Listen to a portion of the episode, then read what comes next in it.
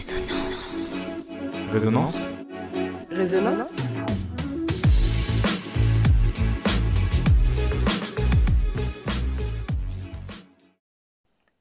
Elle fait peur mais fascine. Au cœur de nombreux fantasmes, la mort intrigue. Commune à tous les êtres vivants, certains ont décidé d'en faire leur métier. Les uns ouvriers de la connaissance, les autres artisans de la mémoire, ils sont souvent l'objet de préjugés. Pourtant, la réalité est bien différente pour ces professionnels méconnus du grand public.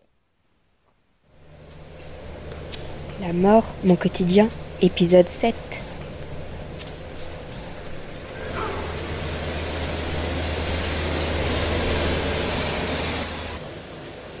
Je sais pas, c'est assez apprivoise la mort, mais on vit avec. C'est ma copine la mort, mes potes. Je suis présent. Mais euh, on fait avec. C'est mon quotidien en fait, quelque part. Je la côtoie tous les jours. Euh, une bonne vieille faucheuse, mais euh, j'ai appris voilà, à appréhender autrement. Julien, agent de crématorium, exerce chaque jour au plus près de la mort. Son métier ne se résume pas seulement à crématiser les défunts, il est aussi un soutien essentiel aux proches jusqu'à la remise des cendres.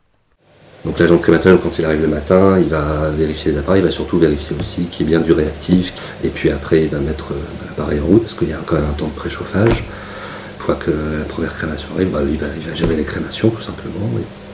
Donc c'est un acte technique qui va durer une heure et demie. Une fois que la crémation est terminée, il y a un laps de temps de refroidissement des cendres, des os en fait. À la fin, il reste les os, c'est le squelette qui reste.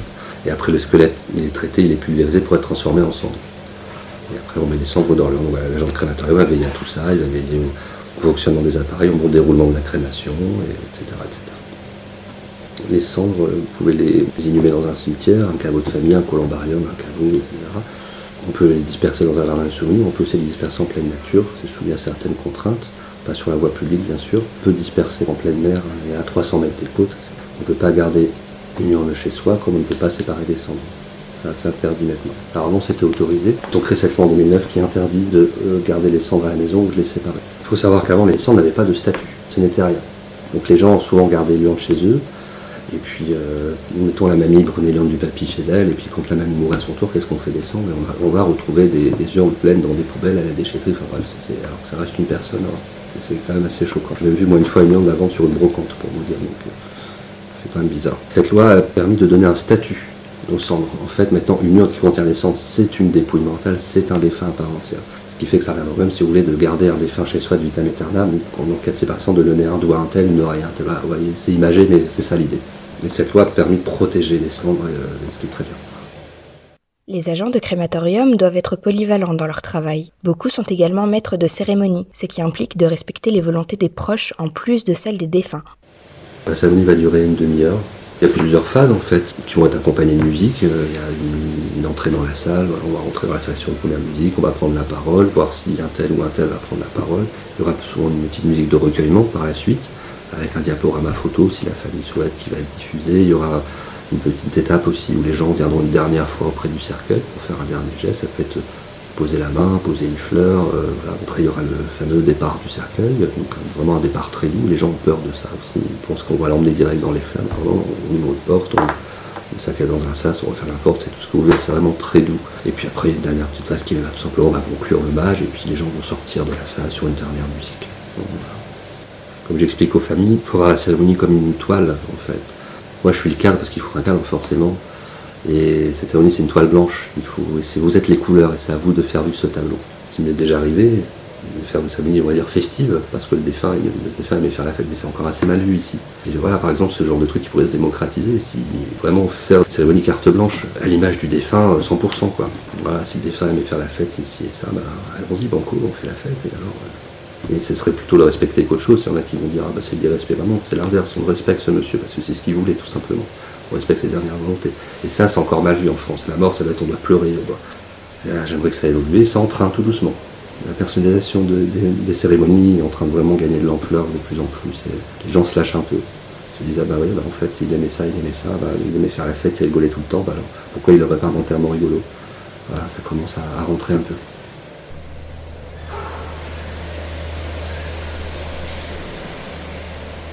Le métier aussi nous permet de comprendre les différentes cultures, car nous on est dans une culture judéo-chrétienne ici en France et dans d'autres pays latins. Vraiment cette culture judéo-chrétienne où on fait tout un mystère autour de la mort et toute une peur. quand j'étais enfant, il y a donc des décès qui survenaient, on gardait souvent encore le corps à la maison, donc ça arrivait que ma, je me rappelle ma mère qui allait voir un tel parce qu'un tel était décédé, j'avais pas le droit de voir, j'avais pas le droit de rentrer, ça crée des, angoisses, on peut redevenir marteau et toutes ces conneries en fait. Et alors que dans d'autres cultures où la mort est beaucoup plus libre, il y a même un rite indonésien où une fois par an, il y a une période où ils déterrent les morts, les rhabillent, ils font la fête avec eux après les enterrent. C'est de fou. Nous on n'est pas habitués, on dit mais ils sont barjots, mais c'est leur culture pourtant. Culture saxonne qui est pas très loin, Allemagne, Angleterre, c'est notre approche aussi. On va être un peu plus festif, on va dire. Ça n'empêche pas les gens d'être tristes, mais euh, ça va être un peu plus festif. La vie continue. C'est un peu ça, live, life goes on, ce qu'ils disent les Anglais, la vie continue. Donc quand je fais des cérémonies avec les Anglais, bah, ça arrive ici des fois, ils sont tristes, mais ils vont rigoler. Un proverbe mexicain dit la mort guérit la vie. Serait bien que ça évolue, ne serait-ce que pour les enfants. Quand il y a des enfants qui viennent, les gens posent la question des fois est-ce que mon enfant il peut penser qu'il peut rentrer dans la salle? J'explique qu'il verra rien de choquant ne voit pas le cercueil partir dans l'appareil de crémation, etc. Je dis, bah oui, il faut le faire euh, au contraire, il en douceur. Si vous sentez que l'enfant il, a peur à ce moment-là, vous pouvez, quitter la salle à tout moment, il n'y a pas besoin de me dire est-ce que je dois partir avec l'enfant. Mais, la plupart du temps, ça se passe bien, parce que je fais des fois quand il y a des enfants, prendre une petite corbeille de pétales de rose par exemple, et puis quand euh, on emmène le cercueil, et puis ils font un petit chemin de pétales, ils participent à leur manière d'une façon très douce. Et ils pourront se dire dans quelques années, ah bah, je me rappelle pour papy, bah, j'avais fait un petit chemin de pétales et ça, ça sera transformé en beau souvenir en fait. À leur façon, les agents de crématorium participent au souvenir des défunts. Pourtant, ce métier est parfois lourd à vivre car basé sur l'humain. Savoir prendre du recul et pouvoir compter sur ses collègues les aide au quotidien. Alors il y a des fois ça va être, euh, ça va être difficile parce qu'on reste humain, on n'est pas des machines, c'est un métier comme je vous dis qu'on fait avec le cœur, avec les tripes. Hein. À chaque cérémonie, moi j'ai toujours un petit petite boule d'angoisse c'est plutôt sain, je trouve, d'avoir cette petite appréhension. Le jour où je ressentirai plus ça, j'arrête ce métier. Des fois, c'est compliqué, hein, c'est vrai. Il y, a, certaines familles qui vont nous toucher plus que d'autres. Il y a aussi l'âge du défunt qui compte quand c'est un enfant. Ce genre de cérémonie qui est assez, assez compliqué. Émotionnellement, c'est pas dans la logique des choses. Hein. Un petit papy de 80 ans ou 90 ans, il a fait sa vie, mais un enfant, il n'a pas fait sa vie, il n'en est qu'au début. Et je pense que le plus dur dans ces cérémonies-là, c'est le regard des parents, c'est les parents, c'est les, gens autour, c'est le regard d'une maman. Euh, et peu importe l'âge de la maman d'ailleurs, qui a perdu son enfant, ou d'un papa qui a perdu son enfant, peu importe l'âge du papa, pareil, c'est difficile à soutenir, c'est très dur. Même si, le, mettons, le défunt il a 40 ans, il y souvent encore ses parents à 40 ans on sent dans leur regard que bah, c'est pas normal, c'est moi qui devrais être là par exemple. On le voit, le lit dans les yeux. Et des fois c'est difficile. On apprend à prendre sur nous, prendre du recul parce que devant la famille, on ne peut pas se permettre de craquer. Ils sont déjà au 36e dessous et ils sont pas là pour nous voir. Moi, j'ai la chance d'avoir superbe équipe et on va discuter entre nous, on va en parler. ça a été dur aujourd'hui. On va se poser, on va dire bah, tiens, on va prendre un petit café, reste tranquille. Si tu as besoin de parler, je suis là. on va, s'épauler entre nous en fait. ça nous arrive de craquer comme tout le monde. Hein. Des fois, c'est dur, il faut que ça sorte. Un métier qui est basé sur l'humain. Alors ça fait peur aux gens qu'on travaille dans la mort, mais le funéraire c'est un métier qu'on fait avec euh, son cœur, avec ses tripes en fait. C'est ça qu'il faut retenir. On est là dans des moments pour accompagner les gens, pour accompagner les vivants. C'est un métier qu'on fait pour les vivants. La personne est décédée malheureusement, nous on peut plus rien faire pour elle, mais il reste la famille qui est là, qui est présente. Et nous on est là pour les accompagner à ce moment-là, leur tenir la main entre guillemets. Et c'est un moment aussi très très important. Il ne faut pas se foirer non plus parce que leur père, leur mère, leur frère, ils vont pas le perdre deux fois. Nous c'est un one shot, on a le droit qu'un essai plus de pression des fois, plus compliqué, mais, c'est un métier tellement beau qui, humainement nous rapporte tellement, il y a des échanges, il y a, plein de choses, c'est un très très beau métier.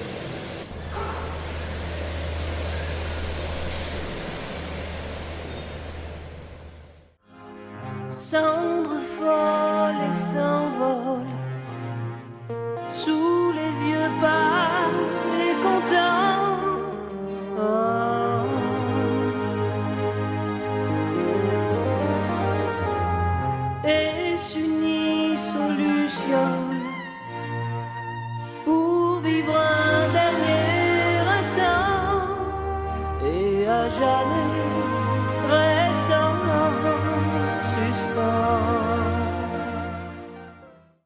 La mort, mon quotidien, un podcast réalisé par Quentin Sillard, Angéline Guillen, Maxime Leblouc et Mario Roux.